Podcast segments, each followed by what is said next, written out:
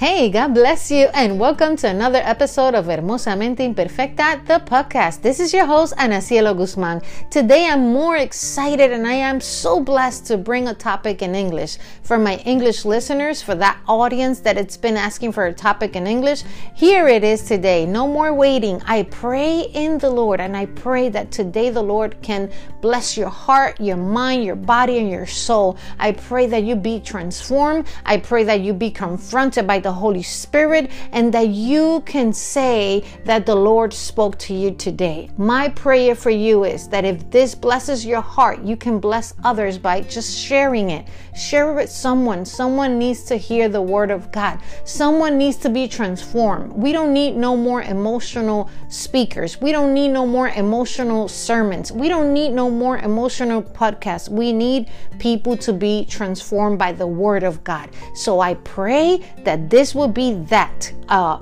impact to your heart, that this word can just impact your soul, that we can be transformed, clean, and healed from the inside to the outside. That's my prayer for you today. And if it blesses your heart, please share it, subscribe, leave your comments in any platform where podcast is listened. I pray that this can really transform today someone and that someone can say, I needed to hear this. So I'm not going to take no more time, and here we go.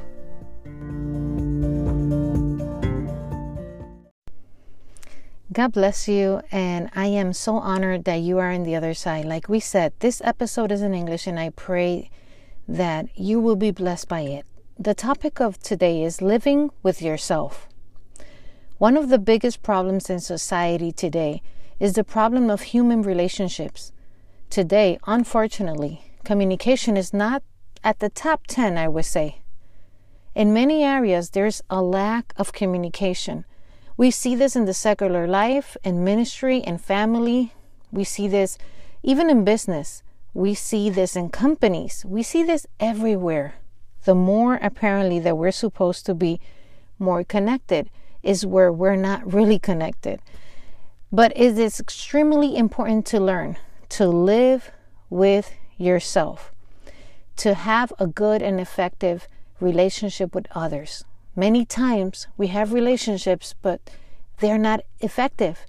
It is necessary to have an effective relationship with people around us, especially in our home.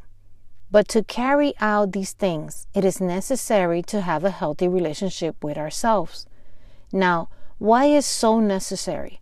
Why should we feel full and good with our inner being? Honestly, because to have peace and harmony with others, we first must feel all these things in our inner being.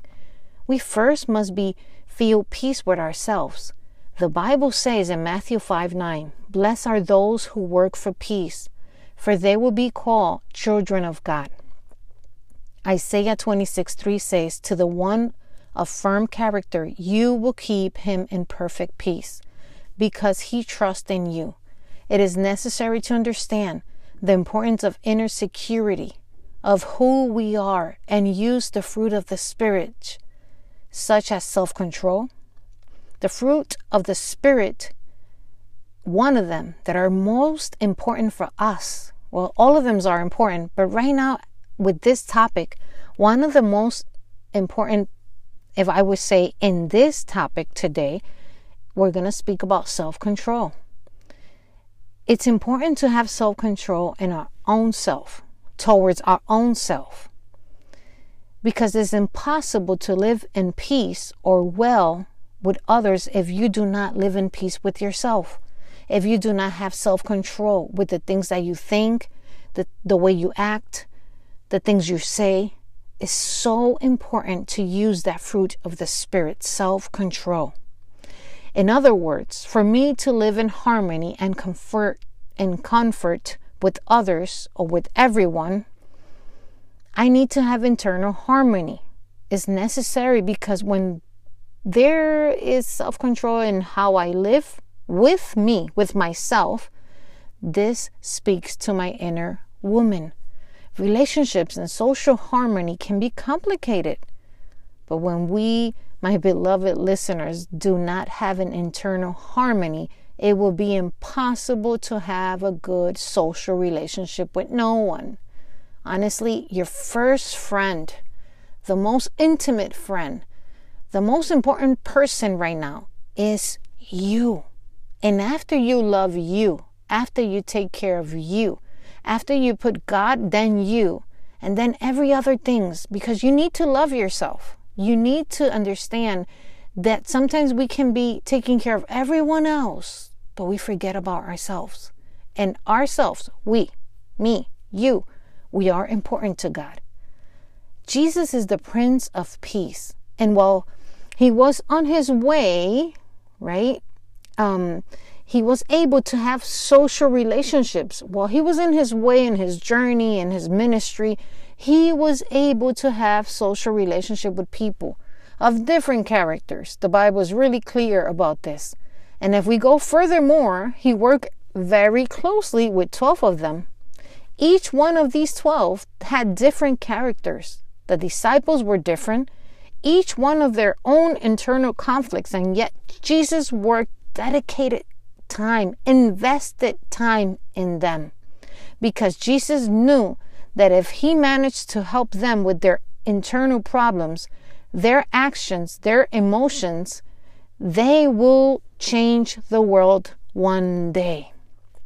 But Jesus understood that first he needed to work with these 12. So when he when he after the cross when he left, he knew that he left 12 well equipped, if that makes sense. Jesus said in the book of John 14 27, Peace I leave with you, my peace I give to you. I do not give it to you as the world gives. Not your heart be troubled, neither let it be afraid. When we experience the peace of Jesus Christ, this is everything will change. My beloved listeners, everything will change. Our minds, our actions, the way we live with ourselves, living in peace is me accepting that day by day in my humanity, I'm not perfect. I do not look like others. I do not think like others. I am me. And I do not have to com- to com- compete, I would say. This I would say it this way. We don't have to compete. I don't have to compete. You don't have to compete with anyone because God created you unique. We must accept our design from God. He created us unique. He created me unique. You are unique. I don't compete with no one. I love my design. It took time for me to understand these things.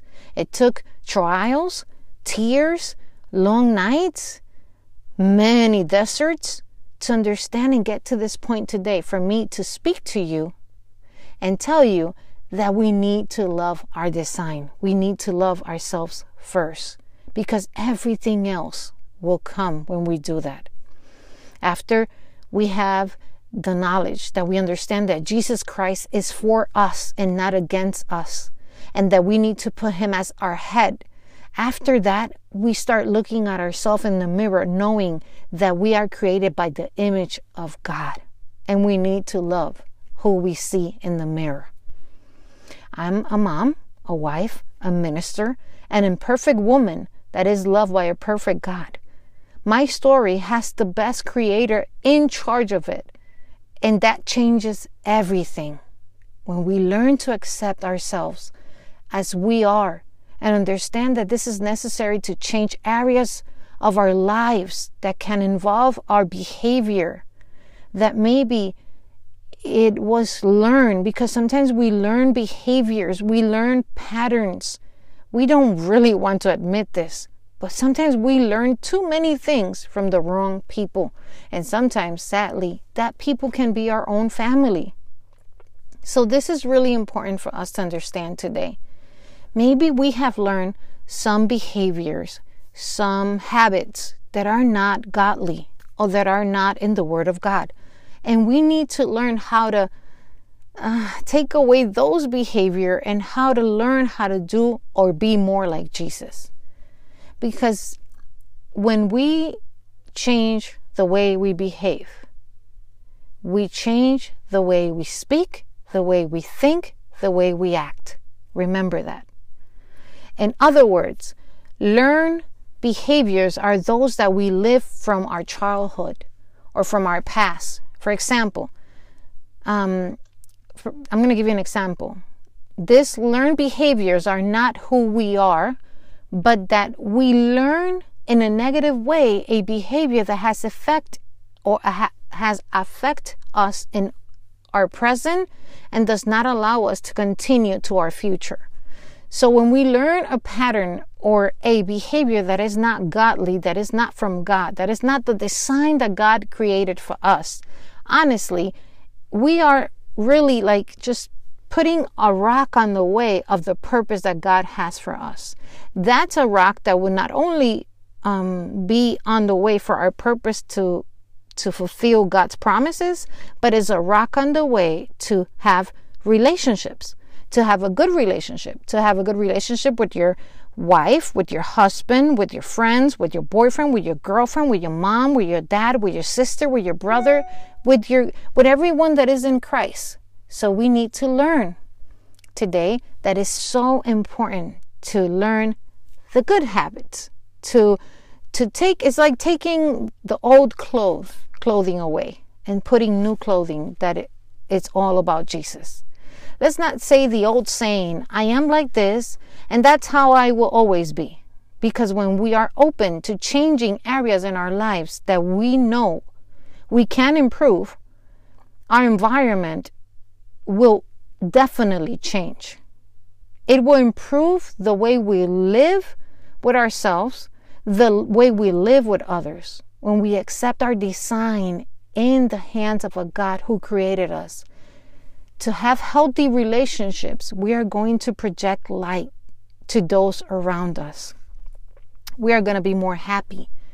People who unfortunately do not accept it themselves project negativity. They can project darkness due to the lack of acceptance towards themselves. Some people really don't know their identity. They don't really know who they are. They're more like what they live in their childhood. They're more who they saw. They are more like maybe a behavior that they learned that be more like Jesus. And I'm not talking about people out of Jesus. I'm talking people inside the church today, these in this day. We need to be transformed by God. And we must understand the part of living with ourselves is accepting that a good attitude can change everything. A good attitude speaks volumes about how we live with others. A bad attitude will make relationships with others very difficult to manage. As part of being able to live a full life with others, our practice begins with ourselves. I'm going to practice with my inner woman. You're going to practice with your inner self. Jesus said, "Love your neighbor as you as yourself." If I don't love myself, I will never be able to love others. Not even we can love God to, to the magnitude of His majesty if we do not love ourselves. It is a command from the Lord to love Him and love your neighbor as yourself. Matthew chapter 22, verses 36 40, it says it, Teacher, which is the most important commandment in the law of Moses. Jesus said unto him, Jesus replied, You must love the Lord God with all your heart, all your soul, and all your mind. This is the first and greatest commandment. A second is equal important. Love your neighbor as yourself. The entire law and all the demands of the prophets are based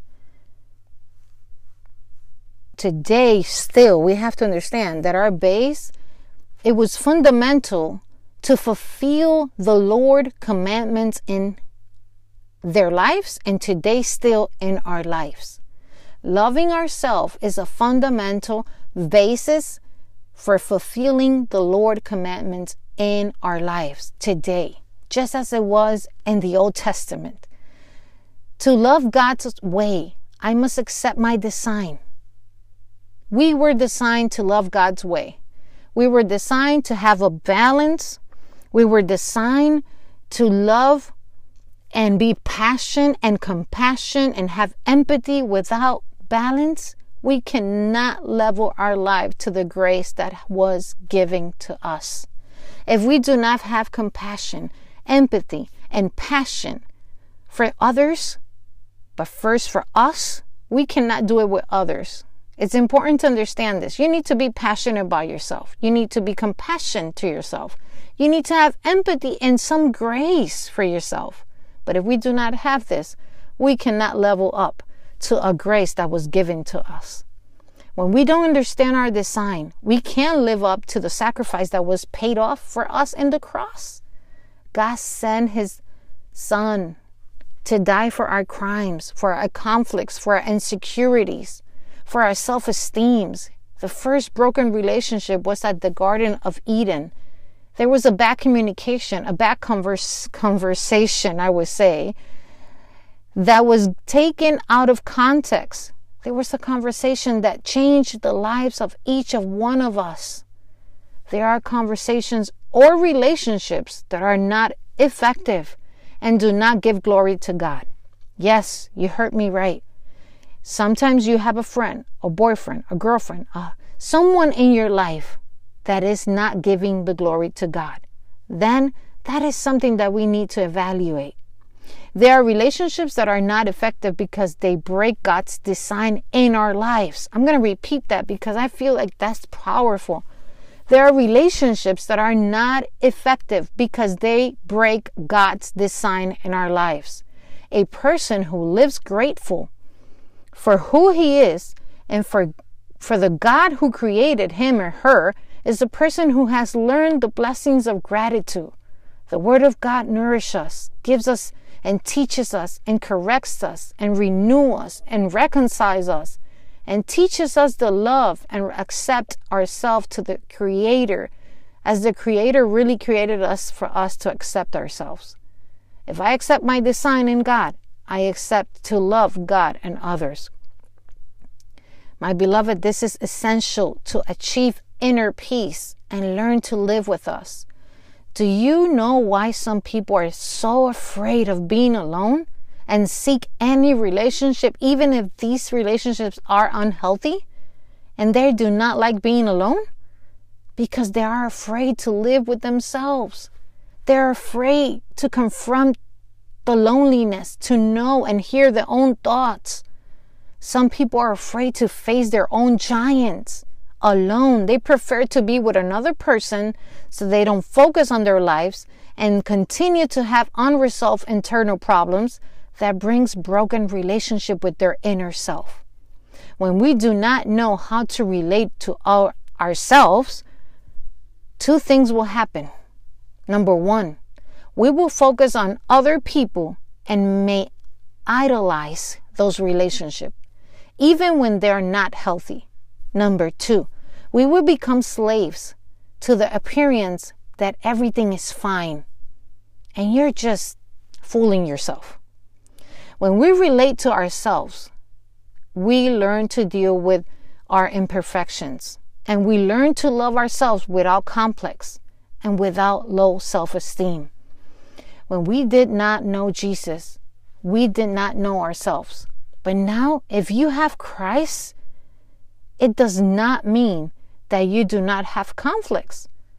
But let me tell you something you can have support with mentors or pastors or counselors or coaches who help you see those areas of your life that you need to work on. Coming to Christ is not that everything will be perfect here on earth, because the only truth is that we are imperfect women and men and children, that until Christ comes, we will be under constructions. We will be under construction every single day. God is going to be constructing something in our lives. He's building things in our life. He's he's breaking, having breakthroughs and building again. But being under construction doesn't mean that the Lord is working in breaking our lives out of learning pa- patterns that are healthy. He is breaking in our lives when we when he ha- when we have a breakthrough what the lord is working is breaking in our lives those patterns that we have learned that can harm our life because they're harm, harmful relationships or behaviors are toxic relationships that we are or that we can be the toxic person as well. He wants to give us a breakthrough. And in God, now we have more reasons to heal because God has a plan and a purpose to fulfill. And we cannot allow internal conflicts to be our enemy. A great mentor once said that while we are trying to watch out from the enemy, God is watching us from ourselves, of those internal conflicts that we have and we haven't surrendered to Him. That inner man or inner woman who wants to do good but ends up doing what is wrong, what is the opposite. It's just like the Apostle Paul said in Romans 7 19 25. He said like this I want to do what is good, but I don't. I don't want to do what is wrong, but I do it anyway. But if I do what I don't want to do, I'm not really the one doing wrong. It is sin living in me that does it. I have discovered this principle of life that when I want to do what is right, I inevitably do what is wrong. I love God's law with all my heart. But there is another power within me that is at war with my mind. This power makes me a slave to the sin that is still within me. Oh, what a miserable person I am. Who will free me from this life that is dominated by sin and death. Thank God the answer is in Jesus Christ our Lord. So you see how it is. In my mind, I really want to obey God, God's law. But because of my sinful nature, I am a slave to sin. The Apostle Paul knew that he still needed some construction to be done in himself. The Apostle Paul knew that he had a freedom that he didn't experience before Christ but he still needed work in himself. But that's why Galatians 5:1 from the NIV says, "It is for freedom that Christ has set us free. Stand firm then, and do not let yourself be burdened again by the yoke of slavery." We need a breakthrough. We need God to work with those patterns that we learn. We need to unlearn those things and we need to dress up as Jesus Christ wants us to dress in honor, in strength, in courage. Our thirsty and sometimes confused souls need a deliverer, a deliverer like Jesus. In Christ, there is peace. Without Him, there is no inner peace. And we will not be able to have healthy relationship with others if we are lacking in peace. In our humanity, surely we are going to have days where the spirit and the flesh will fight. But if we are grounded in Christ, the spirit will always win. And if our battle is so strong that we cannot continue, that is why we have Jesus, because he longs for us to go to him without masks, being vulnerable to him. The Son intercedes for us to the Father and the Father knows that we need internal healing. He will never leave us if we go to Him vulnerable. God's desire, my beloved listener, is that we can go to His presence recognizing that in our weakness, He can become stronger in us, and that we long to have a good relationship with ourselves, to be able to carry out the work that He and only He has placed in our hands. The truth of God and His presence aligns us, confronts us, never to be ashamed, but to achieve healing in those internal areas that we're still struggling with. The desire of the enemy is that we return to love each other in slavery again. That Christ is not a priority for us. It is necessary to understand that if we do not put ourselves first after God and take care of ourselves, heal ourselves, respect ourselves, loves ourselves, and place ourselves in priority, We will continue to have unsolved, internal problems. I know you hurt me well. I know this can be hard, but you must be a priority. You must be first after God. You cannot forget the most important person who lives within you and who is and will always be part of you. That person is your inner person, your inner woman, your inner man. That woman that that is inside of you, screaming, maybe inside of her to, to have a breakthrough.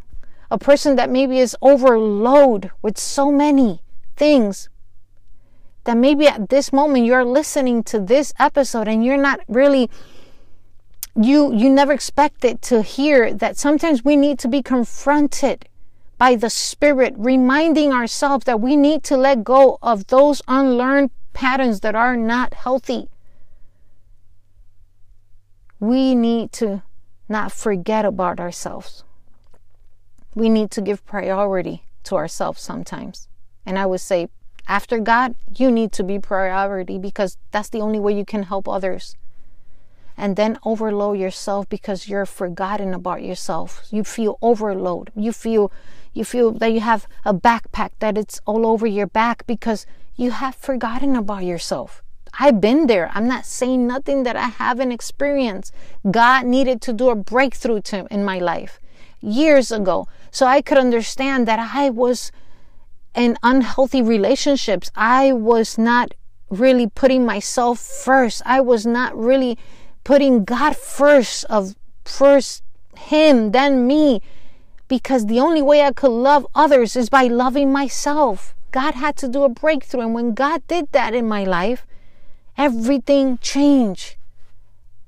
Our imperfect woman the one who loves everyone without reservations. That's who we are. That's how God created us. The one who gives herself completely, but sometimes forget about herself. I'm speaking to that woman today. You must nurture her. You must nurture her heart, her mind. Jesus knows you. He knows that sometimes you are loaded and that you need the refreshment of being vulnerable in the intimacy of a prayer in his presence that says it all. Our Redeemer knows what we went through in our life. He knows that we have unsolved problems, issues, patterns that we need to surrender to Him to be free, to praise Him freely, to honor Him freely, and to thank the King of glory and really praise His majesty. He is above all things. He exists since before everything existed. He owns everything in your life. He created you. He understands you. He loves you. And He wants to resolve your inner life, your inner self. To be more like our Redeemer, we must understand the magnitude of His love. There is nothing that you and I can do to make Him love us less. We make mistakes. He still loves us. We fall. He still gives us grace. No matter what we have done, salvation is there for us. He extended His mercy all over our lives to lift us up again.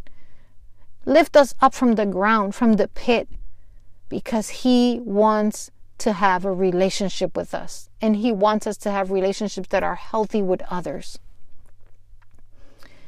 we have to understand that He associated with our pain. God knows, even in His majesty, He knew what pain was.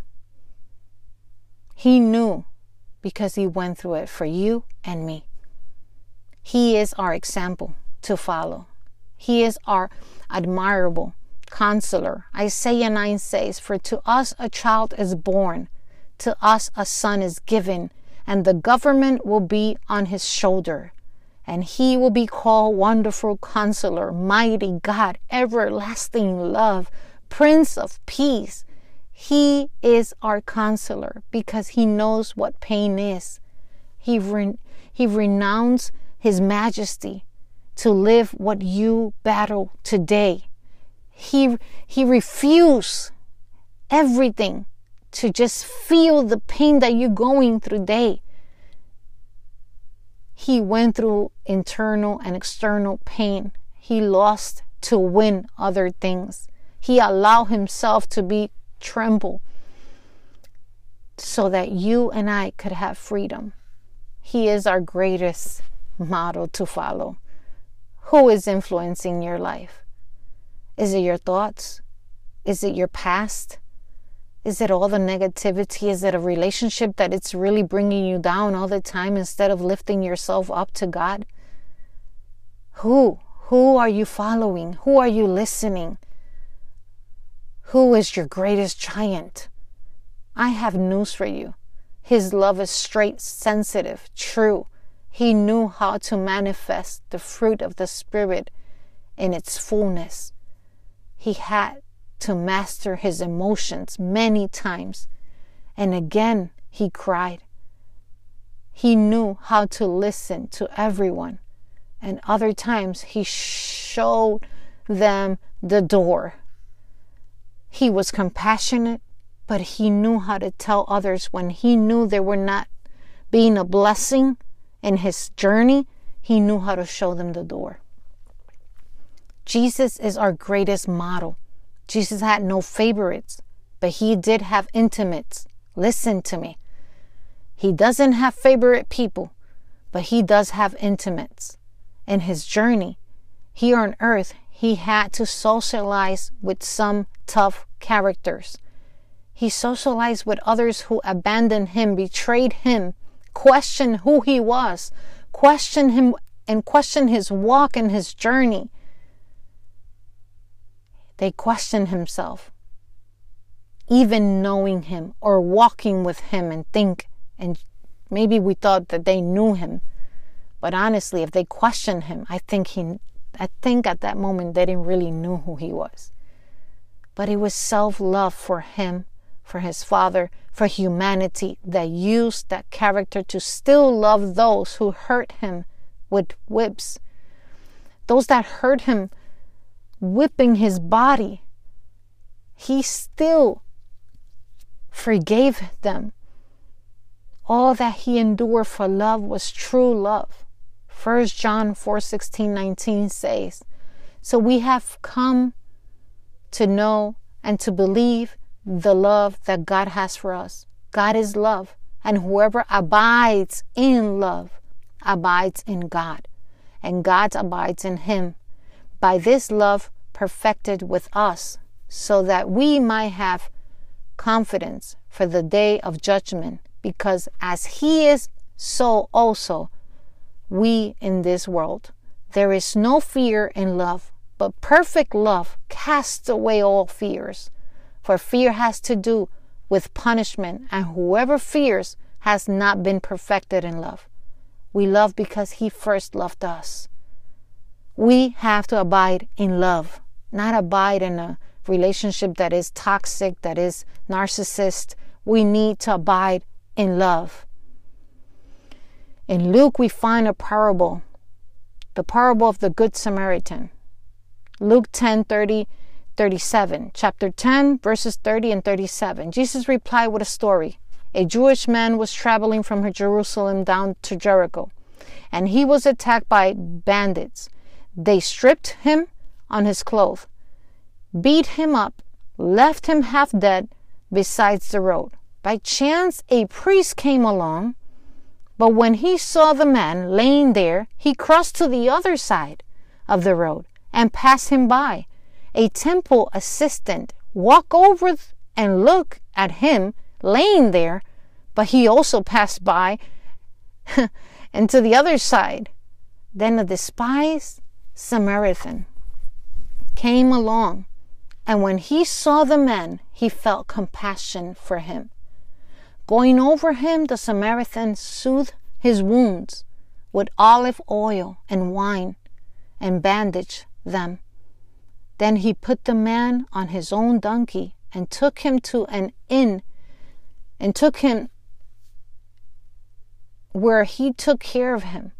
The next day he handed the innkeeper to silver coins, two silver coins, telling him, Take care of him, take care of this man.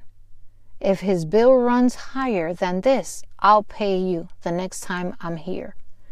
Now, which of these three will say, will you say was the neighbor to the man who was attacked by bandits? Jesus asked. The man replied, The one who showed him mercy. Then Jesus said, Yes, now go and do the same. You cannot have mercy with others if you haven't even have mercy with yourself.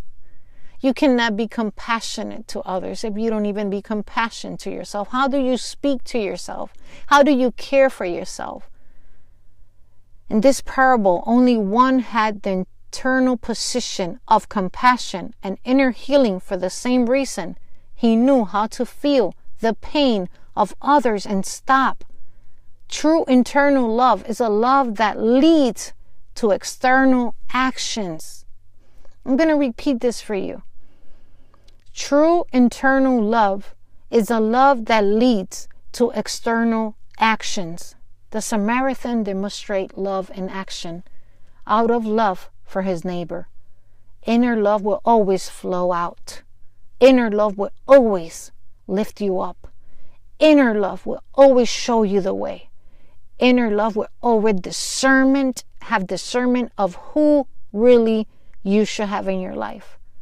Our hearts are like internal chambers that have many episodes of memories that if they are not healthy, they are not healed, we will not be able to reflect them out in action, in good actions.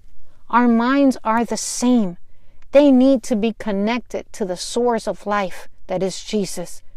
Because if our minds are not healthy emotionally, mentally, or spiritually, we will not be able to have healthy internal relationships because we have unresolved internal battles.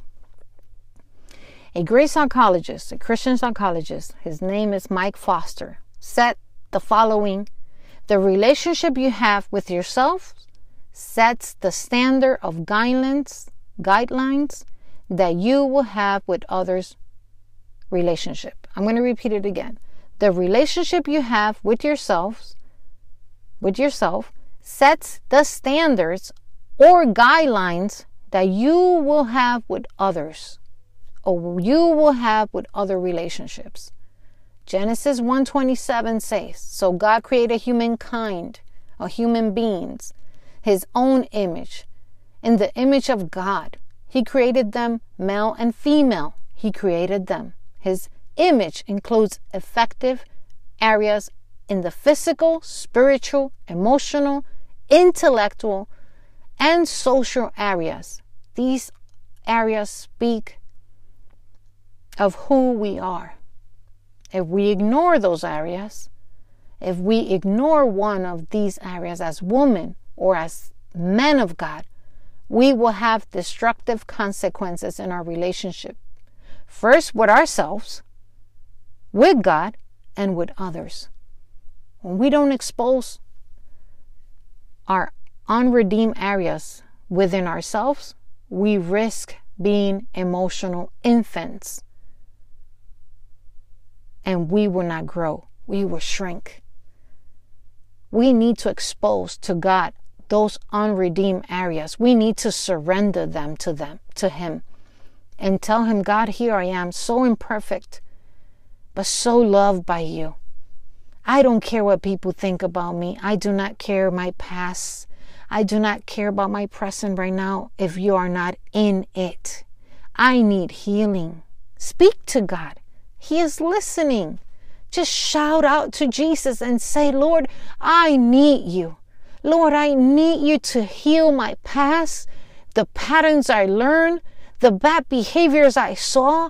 I need you, Jesus. And even if that's going to cost you to leave and break and and walk away from people that you love, trust me, he will give you more than what you leave behind. That's why it's necessary to turn over to God those unredeemed areas. Just because we have not exposed them to Jesus before doesn't mean we can't do it right now at this exact moment. He is not here to judge you. He is here to restore you, to lift you up, and remind you what is the purpose of Him going to the cross. It was you, it was me, it was our failures. He really needed someone to love. Jesus loved us so much that he forgot about himself. And he went through pain and he went through the cross to remind you today that he loves you, that he is here to restore you, to change that internal rip and make that pain a new beginning. Deliver those areas to Jesus. Surrender them to, to Him. You will have an internal revolution in your favor. I pray that this will bless your heart, and I pray that today you will see His glory. I pray today that something will make a shift in your inner self, and that all your wrong decisions, all the wrong path will be forgiven in Jesus' name. If this has blessed your heart, please share, subscribe, and give your stars and Apple Podcasts. And remember, this is not for me. This is for you being the bridge to share this podcast so someone else can be blessed. God bless you. And go ahead. Pray, surrender to Him, give Him your all. He will heal you, He will restore, and He will do everything new again. In Jesus' name, I know it will be like that if you surrender today. Amen.